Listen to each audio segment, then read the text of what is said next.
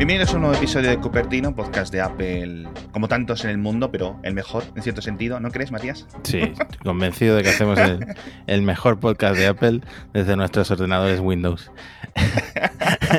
en fin, tenemos que comenzar hablando de los rumores de los iPhone, porque está viendo bastantes temas. Yo la verdad es que en Twitter me lo tomo un poco más a broma. Todo ese rumor que ahora vas a comentar tú de el posible o la posible falta de cargador en los próximos iPhone, ¿no? ¿Esto todo a qué viene, tío? A ver, yo creo que el movimiento lo van a vender como algo ecológico, que por cierto es un rumor, ¿no? Apple no ha confirmado absolutamente nada, pero Claro. eh, sería el iPhone 12. No sé si también pasaría en el iPhone 12 Pro, que vendría sin el adaptador de corriente. Que esto me parece que generó cierta confusión. Exacto. Yo no creo que quiten el cable. El cable Lightning, por supuesto, lo tienen no. que meter, porque si no, que habrá gente que se pase de Android y que, y que no pueda usar su teléfono. Sería un ladrillo, sería algo sin sentido, ¿no? Pero Claro, cuando no viene el cargador, el enchufe dentro de las cajas, pues lo que dices tú, vertiente ecológica, menos gasto, esto es así, pero también es cierto que en una de las cajas estándar, digamos que Apple mete en los aviones Boeing de transporte cuando salen de China para el resto del mundo, pues en vez de caber 150 iPhones en cada caja, caben 180 o caben 190, con lo cual, pues oye, le viene muy bien a Apple esto, ¿no? Entonces, ese es el primer rumor. ¿Cuál es el segundo rumor, Matías? El del cable trenzado. Bueno, el que en lugar de poner el, cable típico que se rompe fácilmente, supuestamente por este diseño también ecológico, pondrían un cable trenzado de es típico cable de diseño textil que hace muchos años empezó a venderse en crowdfunding. Mucha gente lo compramos. Por lo menos yo recuerdo que muchos de esos. yo recuerdo que el primero que compré fue un crowdfunding, pero luego ¿Sí? eh, empezó a aparecer también en Amazon. Es este típico eh, cable trenzado, así que parece como de una textura, no, no sé si decir de tela, ¿no? Pero Es, es como un nylon. Sí, como un nylon, exactamente. Yo creo que todo el mundo sabe identificarlo. Entonces vendría en el iPhone 12 eh, sin el adaptador, vendría el cable Lightning Claro. a USB-C. ¡Eh! Entonces, espera, has llegado a la clave. La gente en Twitter, con mucha razón, me dice, y lo acepto, es que ya todos tenemos cargadores USB-A en nuestras casas a millones, porque vivimos en el siglo XX y es así. Yo he modificado los enchufes de mi casa para que, aparte de tener el enchufe de dos pines de la luz corriente, tenga USBs. Yo tengo USBs en las paredes de mi casa. No necesito uno, ¿vale? Pero no tienes USB-C.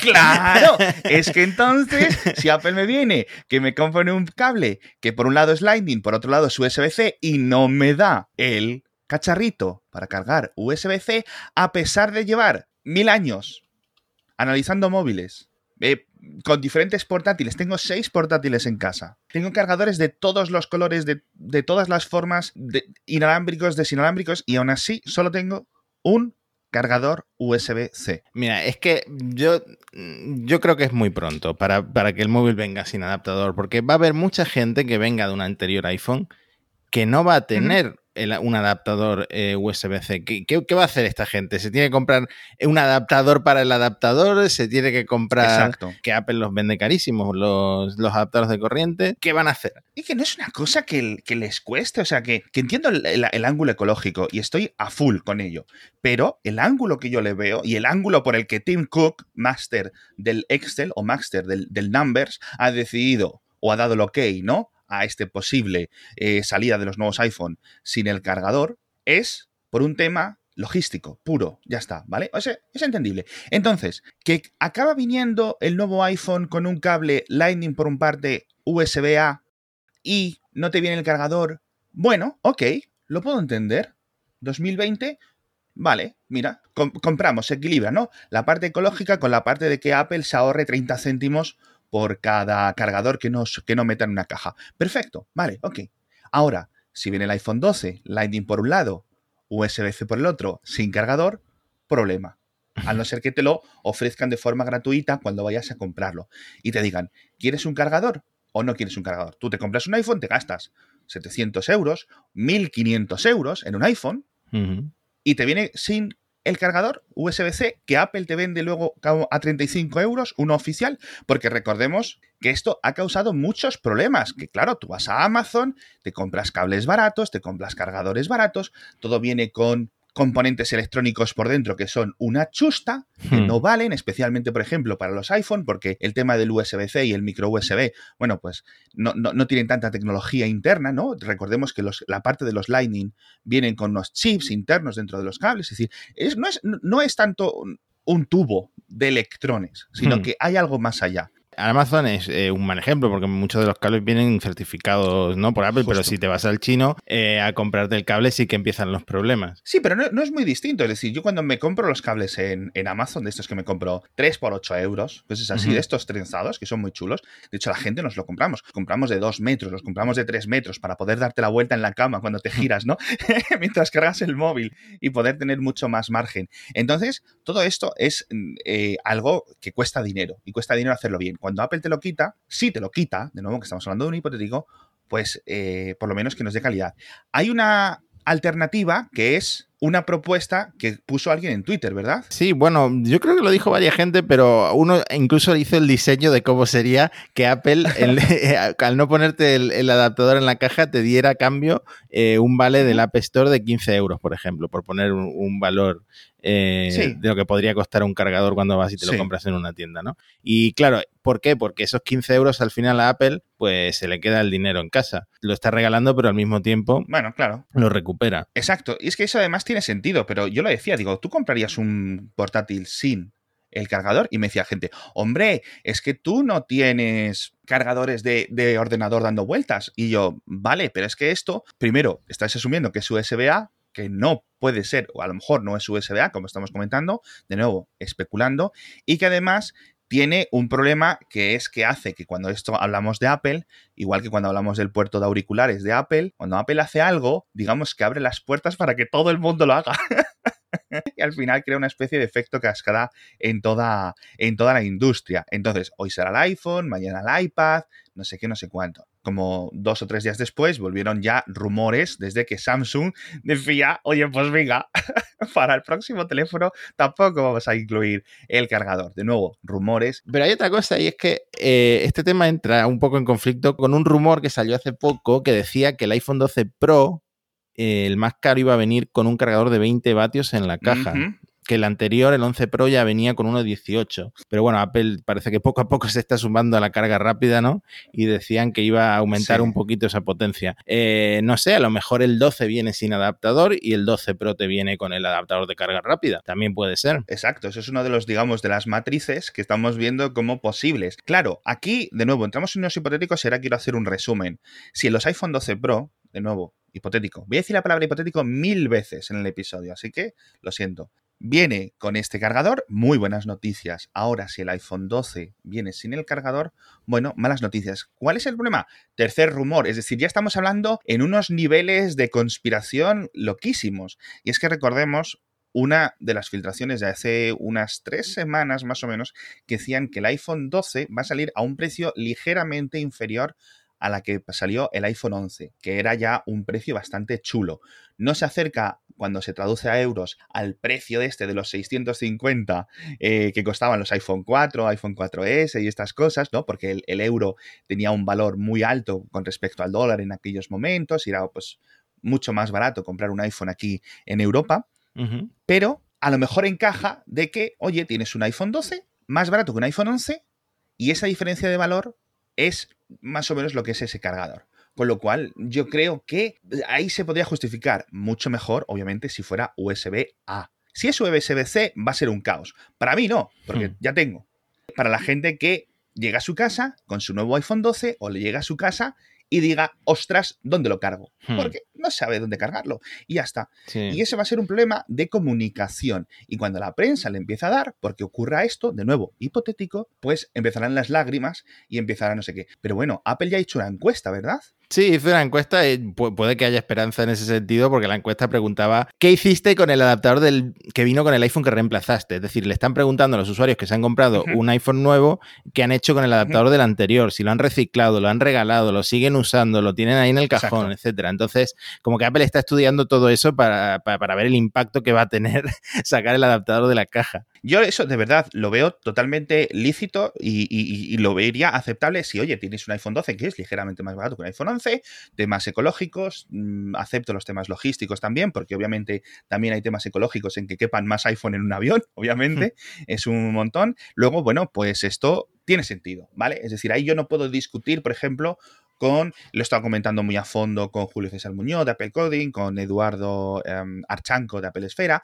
En ese sentido, si viene sin cargador USB-A, perfecto, no habría ningún problema. Si viene sin cargador y es USB-C, vamos a tener problemas, porque yo no, los usuarios comunes. Entonces, espero que las cosas se alineen y al final Apple decida, yo creo, ir por la por lo que es el sentido común que yo le veo, ¿verdad? Sí, es que no, no solo los enchufes de la pared, no solo los adaptadores, si no tienes un ordenador, un portátil relativamente nuevo, tampoco vas a tener un USB-C para cargarlo y sacar los datos, ¿sabes? Lo que te quiero decir es que tienes que, tienes que estar un poco a la última, ¿vale? El USB-C lleva ya varios años, pero eh, no toda la gente está tan actualizada como tú y yo que somos unos frikis, ¿no? Exacto, es que el USB-C, donde tiene más, digamos, eh, cuota de uso en el día a día es en los teléfonos y en las tabletas, pero es en los teléfonos y en las tabletas. En la otra parte, el cargador sigue siendo USB-A. ¿Sabes a lo que me refiero? Por ejemplo, te compras un Pixel, el 1, el 2 y creo que el 3 también, y tienes un cargador de USB-A a USB-C por ejemplo. Ya con los nuevos te viene con una cajita, un cargador de USB-C a USB-C, que es muy chulo, es el futuro, en algún momento tendremos que dar el salto, pero para dar el salto requiere que haya cargadores y no hay cargadores suficientes de USB-C. Pero bueno, Vamos a dejar aquí esto. Yo creo que 15 minutos dedicados a un cargador merece la pena. Por favor, no os deis de baja. Yo creo que tiene sentido todo lo que hemos dicho. Creo que es un tema complicado y, y es cierto que al final yo cada vez que comparo Apple, y, mira que me encanta este, este podcast, pero a veces me, me, saca un poco de quicio, porque es como cada día se parece más reportar sobre Apple y comentar lo que hace esta compañía hablar del Real Madrid o hablar del Fútbol Club Barcelona o hablar del Manchester United. No es hablar de deportes como podría ser hablar de tecnología, es hablar de un club. Entonces tienes, e incluso dentro de los fans, ¿no? Tienes como tus odios internos, la gente de, que es del Real Madrid pero odia al entrenador y que odia a este jugador y que no quiere esta política de fichajes y esto cada vez es más así. Y luego te viene la gente que no es del Real Madrid y opina un montón. Entonces es, un poco complicado, pero yo creo que es la, relación eh, que cada vez le encuentro más al estado de, la, de, la, de lo que es la prensa, incluyendo los podcasts como este, eh, cuando hablamos de, la compañía, porque nos tiramos haciendo, lo comentamos hace unos episodios, ¿no? Lo de los rumores, de los fichajes en verano y tal, es exactamente la misma. Tú pones la radio luego por la noche cuando están hablando del fútbol y es la misma dinámica que los programas de Apple a lo largo del año.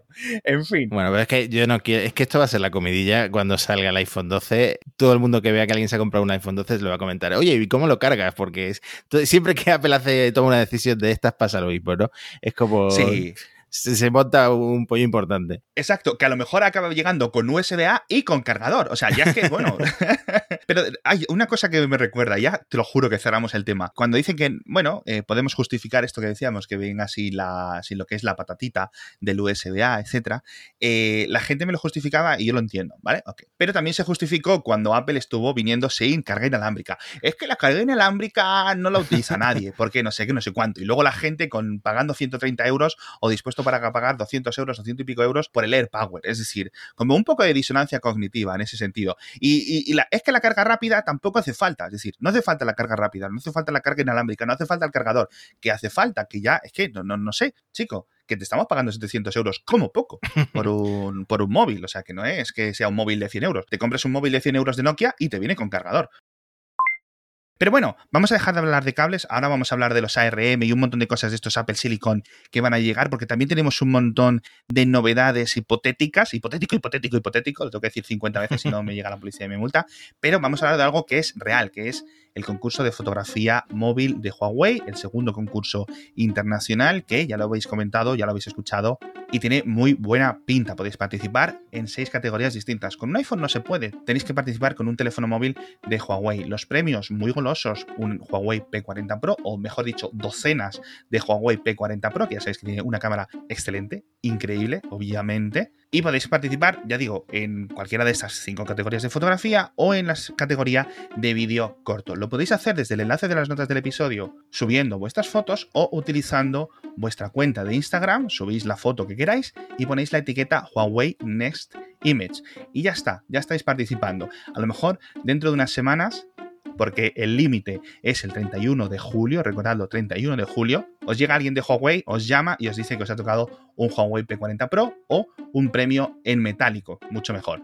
¿Sabes lo que haría yo? Yo me iría a hacerle una foto al cometa este, el Neowise, que está justo por encima ah, de los otros ahora mismo. Una de larga exposición. Si ganáis, gracias a esta idea, avisadme, compartimos el premio. Nos tenéis que dejar el Huawei P40 Pro durante dos meses del año. Si quieres pasamos a rumores porque hay bastantes sí, rumores. Por favor. Antes de que entre la policía por la puerta. Eh, bueno, eh, Min Chi Kuo, que es este analista, que es básicamente el editor jefe de todos los blogs de Apple. es el que manda. sí, ha hablado, ha hablado de los primeros Mac con ARM y la verdad es interesante el movimiento porque el primer Mac con ARM, que saldría a finales de año, como prometió Apple, va a ser un MacBook Pro de 13,3 pulgadas que no sería lo que, lo, que, lo que comentamos aquí, que a lo mejor empezarían por la gama más baja, sino directamente un Pro. Lo que pasa es que al mismo tiempo entraría en producción un MacBook Air que aquí hay diferencia de opinión, según Minchi Kuos, va a salir en mediados de 2021 o principios de 2021, no, mejor dicho, acabando el invierno y empezando la primavera, ¿no? En el hemisferio norte.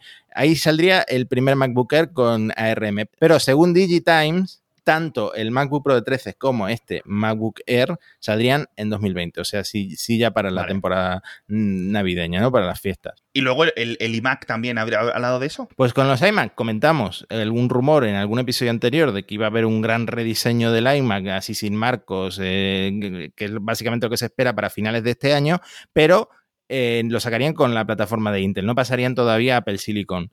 Entonces yo me imagino que van a hacer el, rediseño. Apple comentó en el evento que todavía les quedaban equipos por sacar con Intel.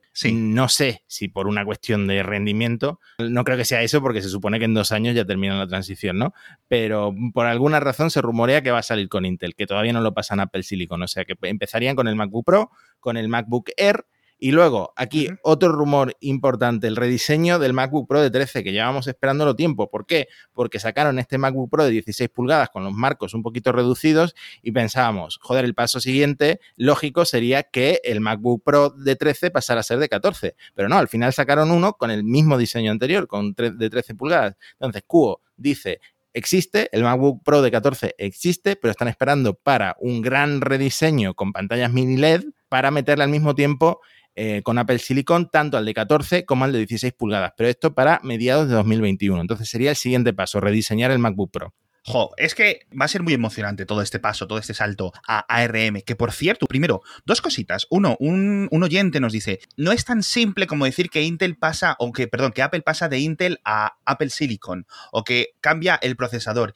Y tiene, tiene razón, porque no es simplemente cambiar el procesador, quitas uno y pones otro, como por ejemplo quitas un Intel y pones una AMD. Incluso en, cambiando de Intel a AMD tienes que cambiar la placa base porque, oye, tienes un montón de cosas distintas. Entonces aquí es que hay que diseñar las placas por completo, las conexiones, las conectividades, etcétera. Y Apple Silicon, obviamente, pues ya tiene soporte para Ethernet, para GPUs, para PCI Express, para todo este tipo de cosas hay que reconstruirlas. Parte ya las tiene porque están ahí, porque las ha ido construyendo Apple con los iPad, con los iPhone, etcétera, con el paso de los años, pero hay otras cosas que ha tenido que hacer de nuevo, como el soporte Thunderbolt y todas estas cosas, que mm. obviamente pues es una colaboración de Apple con Intel y que eso en principio no se va a perder. Mm. Eso es una, una, gran nota y un gran aporte de, de, nuestro oyente. No recuerdo el nombre ahora mismo, así que lo siento mucho. Que por cierto, la confirmación de que van a tener Thunderbolt, yo creo que fue esperanzadora para los usuarios profesionales porque también había salido de uno de estos vídeos de la WWDC que no van a soportar gráficas discretas de ni de AMD ni, ni, de Nvidia, que bueno, Nvidia hace tiempo que Apple no saca, pero es un movimiento un poco confuso porque Apple viene trabajando para sus últimos ordenadores en, las gráficas Navi de AMD, ¿no? Entonces parecía que había como una, eh, como una intención ahí de sacar gráficas cada vez más potentes en los MacBook Pro, etcétera.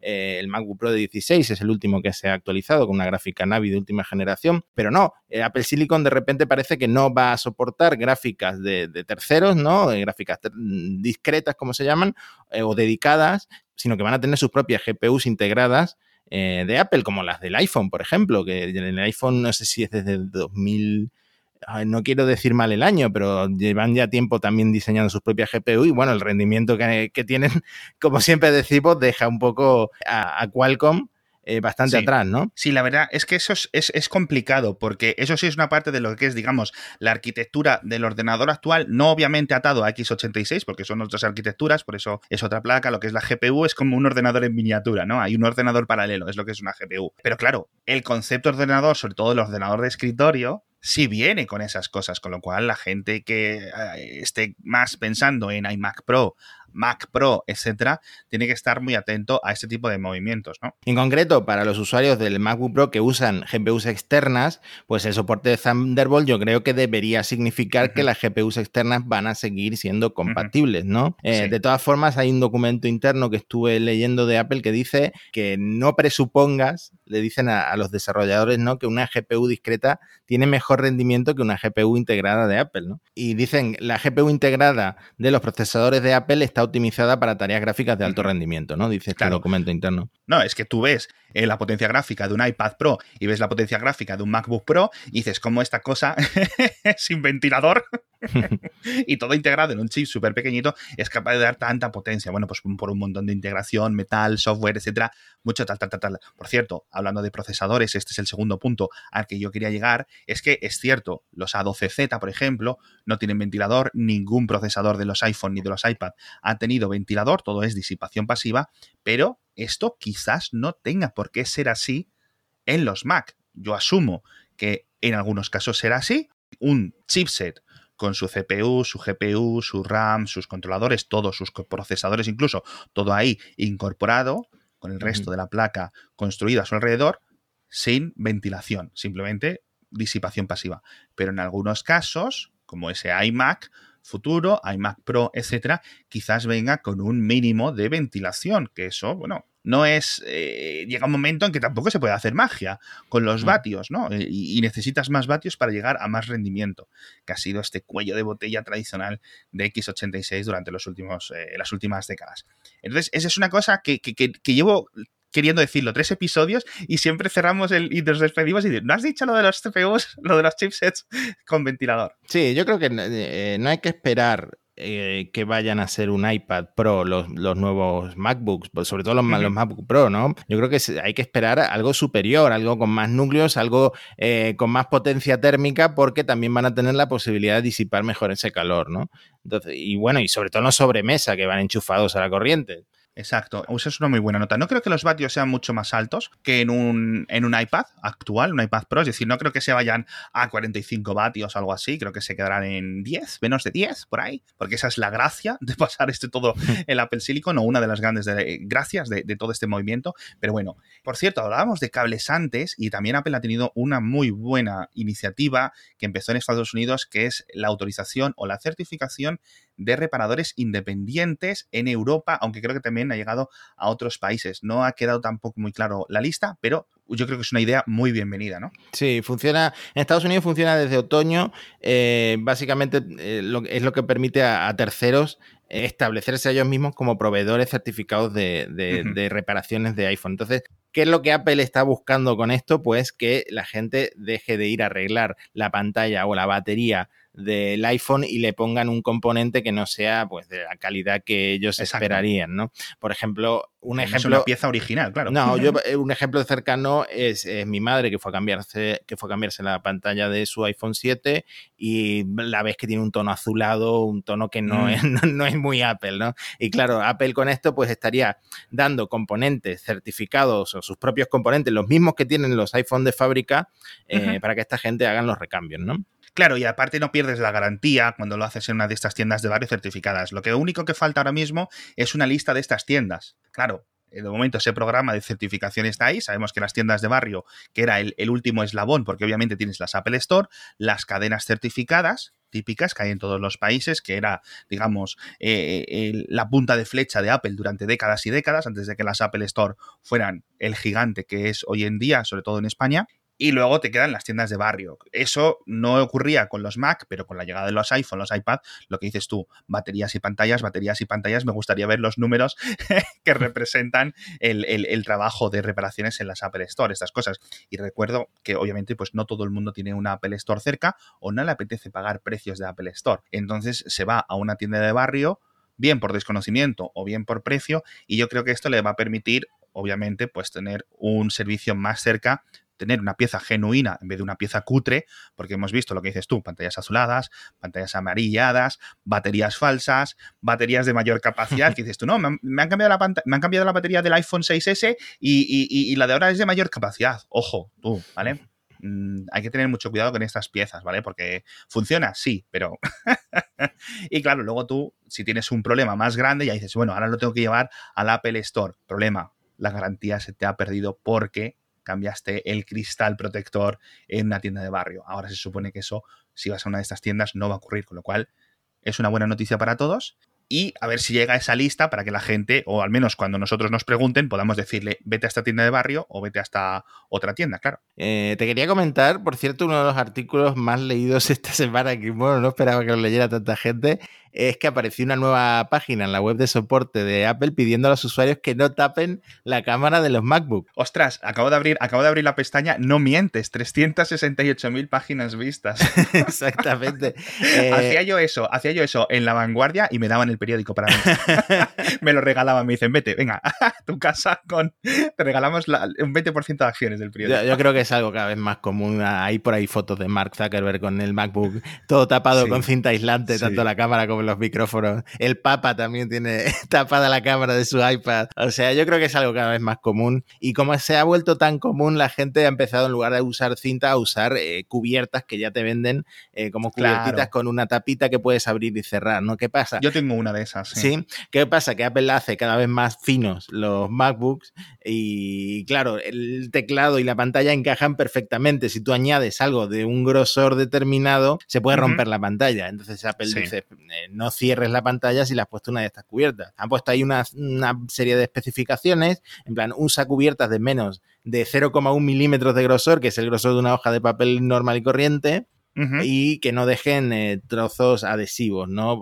para no dañar o, no tapar parte de la lente, ¿no? Que no pongáis un, trozo de cinta eléctrica ahí porque al final eso es un desastre. Sí, pero yo creo que el mensaje principal de esta recomendación es fíate del eh, indicador verde, el LED verde, de la cámara, porque Apple desde hace muchos años esto está conectado eh, por hardware para que el, LED se encienda siempre que la cámara esté activa. Yo eso lo entiendo. El problema es que yo creo que a la gente se le enciende la lucecita verde y es que ni lo ve. que está encendida, ¿vale? Y por otra parte, tapar la, cámara del portátil es algo que tiene un poco, eh, se siente un poco como la energía, el rollo este de la gente que piensa que Facebook y que WhatsApp les pilla y que una cosa que ha dicho sin tener ninguna idea, de repente le ha salido un anuncio en Facebook, ¿no? Y es porque unos días antes lo ha estado buscando en Internet o lo que sea. Y se piensa que es que el micrófono de su iPhone está activo. Yo creo que es esto, es muy similar. Es en plan, no pierdo nada por taparlo,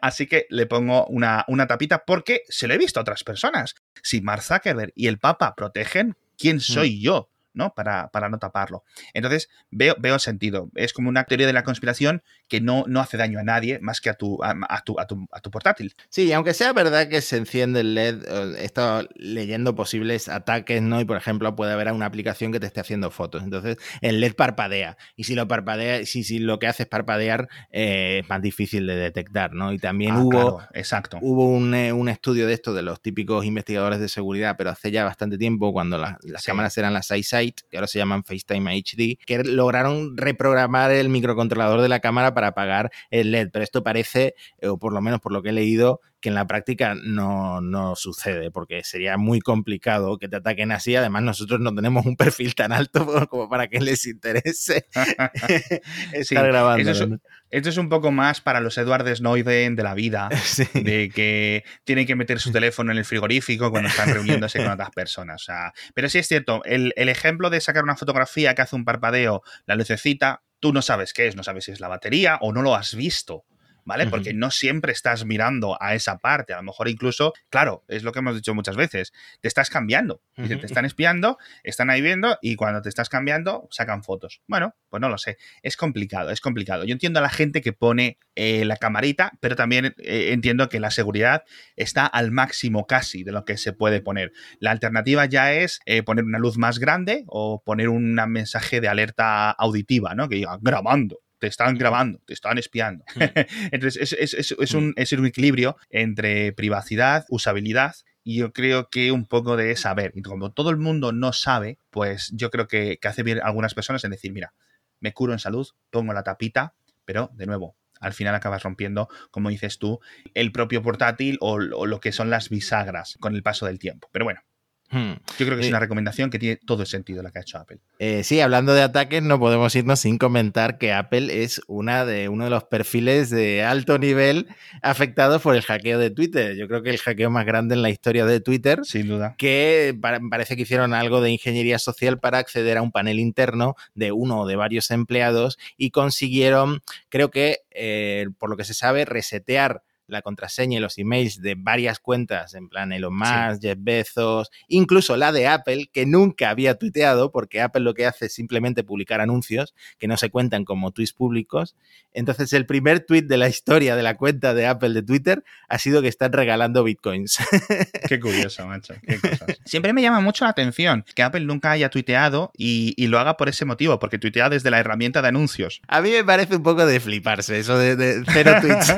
cero tweets pero bueno, a nivel de idioma tiene sentido. Una misma cuenta para todos los idiomas yo creo que tiene bastante sentido, pero, pero sí es verdad que eso de los cero tweets yo creo que es la única marca que lo hace así. Bueno, pues muchísimas gracias, por cierto, a Huawei por patrocinar este podcast sobre Apple, ya sabéis, echad un vistazo a las notas del episodio, tiene muy buena pinta el concurso y muchísimas gracias sobre todo a los oyentes por estar ahí semana tras semana, llueva, nieve, granice o al menos haga 45 grados a la sombra como hace ahora mismo en esta zona.